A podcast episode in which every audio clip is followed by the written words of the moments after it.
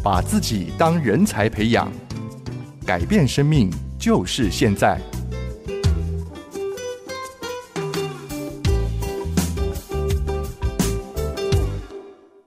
欢迎收听《发现生命力》节目，我是陈进龙，我是谢慧燕。我们今天聊到了发现孩子生命力很关键的一种能力，叫接纳力。我们必须承认，我们都不完美，可是我们里面有个驱动力，我们好羡慕。那个羡慕就是帮助我们能够蜕变，哈，这也是一个好的。但是如果我们过度羡慕而忽略自己的价值，变成不肯定自己原来的自己了。对，那就会消耗掉我们生命很多的能量跟时间，对不对？我们拼命去羡慕别人，想要。变成别人的影子，甚至把别人的外套穿在自己身上，以为仿佛我就是谁。我想，我们都有一段这样的迷惘的岁月哈。在我们青春期的时候，我们都好羡慕哦，谁谁谁，我们都觉得为什么我们不是他？哦，那这个过程当中，在我们童年里面，是不是我们就可以着力帮助一个孩子怎么看待自己呢？我们在上一段节目提到说，很多孩子不能接纳自己，包括自己的外貌，嗯，啊，包含自己的能力，是。后来发现，有时候个性也是，哎，对，就是很多孩子不能接纳自己的个性，啊嗯，比如说啊，我觉得我自己就是太，嗯，太过内向，对，啊，或者我啊，太过外向等等的，是。啊，辉燕，你有这样的例子吗？有啊。呃，从小哈，我想我们都喜欢娴熟、温柔、听话的孩子哈，都觉得这样的孩子比较乖呀，比较好控制哈。对于父母啊，都觉得这样的孩子比较容易管理哈。但对于那种热情奔放或者是那种勇于尝试的孩子，总是替他捏把冷汗哈。那我有两个女儿，就很明显的就发现呢，我的老大就是属于勇于冒险的、勇于尝试的，还没搞清楚状况就往前冲。那老二出来的时候，就发现呢，老大是这样特质，姐姐是这样的，常常就是被提醒、被骂了哈，所以他就会有一个互补的心理。他的生命特质也是属于比较内敛、沉稳的。比较深思熟虑的，那在童年里面的互动就很有趣了哈。长航老大呢，一看这一个环境就冲啊冲啊，然后就是跌的，对，就跌的满头包，然后就有一身上就有一些乌青回来哈。那我就会常常提醒说：“哎呀，你要小心啊，你要留意啊，你要多想一点呐哈。”然后呢，老二呢，就是看到姐姐闯祸了、跌倒了，所以他就更谨慎，所以。常年下来，他们的互动模式就很明显的，姐姐有状况，那妹妹就躲在后面。嗯，那也形成了我们对孩子的焦虑的时候，不免就会说：“姐姐，你要多想一想啊，哈。”那妹妹，你要多勇敢一点。那妹妹呢，就是在她运动协调上面，她就会比较慢，她不会闯祸，因为她看看别人玩这个玩具的时候，会不会出现什么状况。那你说有好有坏吗？其实没有绝对，对不对？其实热情奔放的孩子有他的优势，他可能要冒险，可能他也必须要承担风险，对不对？但是呢，谨慎小心的孩子会不会让你也有点担心？虽然他少犯错，但是他也相对的比较没有那么的勇敢。对不对？所以你说在成长过程中就有一个笑话出来咯。因为我的老大叫云星，老二叫云想。那老大呢，小名叫做云云，老二的小名叫做想想。那我们每次看见姐姐闯祸了或受伤了，当妈妈的总是心疼，就会说。姐姐有什么事情，你就要想想啊，你知道吗？很多事情多想想就知道了，不要这样冲冲冲。那几次下来之后啊，姐姐就很委屈的跟我说：“妈妈，你为什么比较爱美美？为什么你每次骂我的时候都说我不懂事，美美比较懂事？”我说：“不会啊，你比美美大三岁，怎么可能美美比你懂事？有有有，你每次说我不懂，美美比较懂。”因为妹妹的小名叫想想，所以我就说你想一想就知道为什么你没有想一想。所以你可以知道，从小在孩子心目中，他很在意父母。父母如果再加上很多的语助词，就会强化孩子说我是不行的。还好。在他童年里面打开这个结，告诉我这个答案。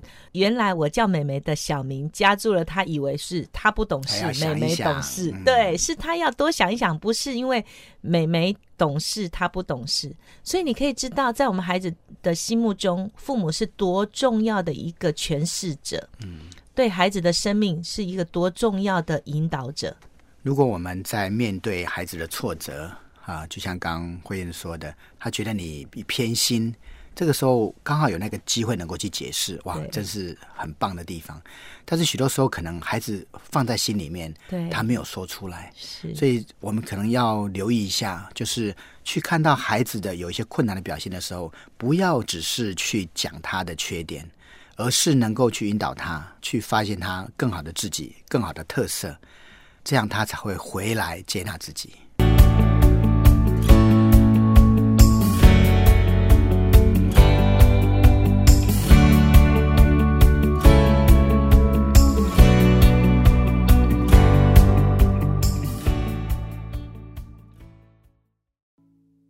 欢迎您回到《发现生命力》节目。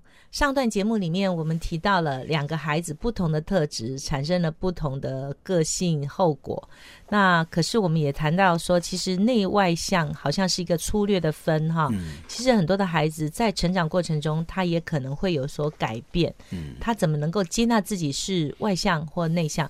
怎么去发挥内向或外向的特质，又能够补足？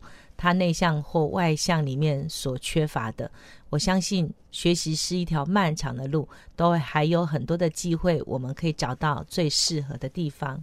嗯，其实我刚刚在想，你啊谈的这两个孩子，他们的确有一个比较外向，有一个比较内向。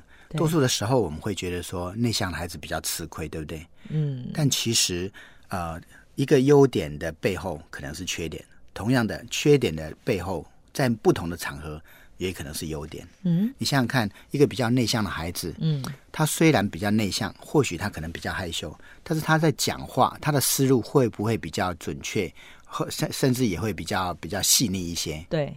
那许多时候我们会觉得外向的人好像人际关系很好，他可以结交很多的朋友。是。但是内向的人呢，他朋友或许不是那么多，但是他或许会比较体贴。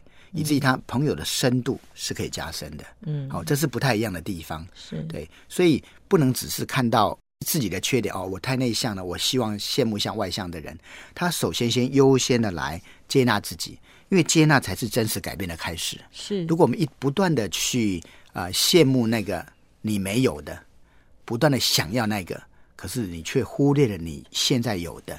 你会连自己的根基都不见了，嗯，所以真正的改变是要从接纳自己的现状开始。哇，就像你刚刚提到的说啊，后来那个想想啊，他还是一样继续内向吗？他有没有什么改变呢？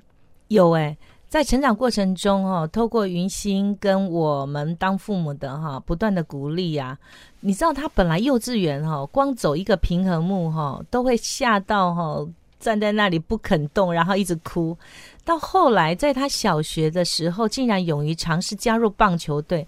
你知道，棒球队多数是男孩子上场的地方哈。那因为姐姐不断的告诉他可以尝试啊，妹妹试试看啊。因为姐姐就是这么热情哈。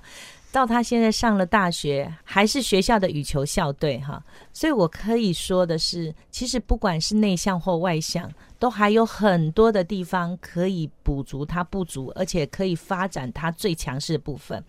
生命教育在帮助一个人呢，是肯定自己有的。而发挥自己最擅长的，对，就用一个比喻，如果一个孩子他是 A 特质，一个孩子是 B 特质，不会因为教育让我们的 A 变成 B，是的，或者是 A 加 B，很多父母都会渴望我们的孩子已经这方面很行了，应该要多加强其他方面，就是一个很安静的孩子，他应该多运动。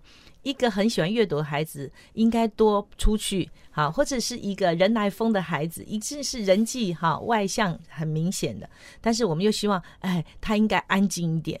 这是当教育者最大的盲点。我们是希望 A 要加上 B，这才叫做完整。但是生命教育的论述是要帮助我们 A 要再变成更棒的 A 加 A 加加 A 加加加，就是发挥你生命最大的能量。贡献在你一生里面，在跟人的关系、跟自己的关系上，产出最大的产值，这就是我们人类最珍贵的地方，不是吗？是，我是陈进龙，我是谢慧燕，感谢您收听《发现生命力》，我们下次再见。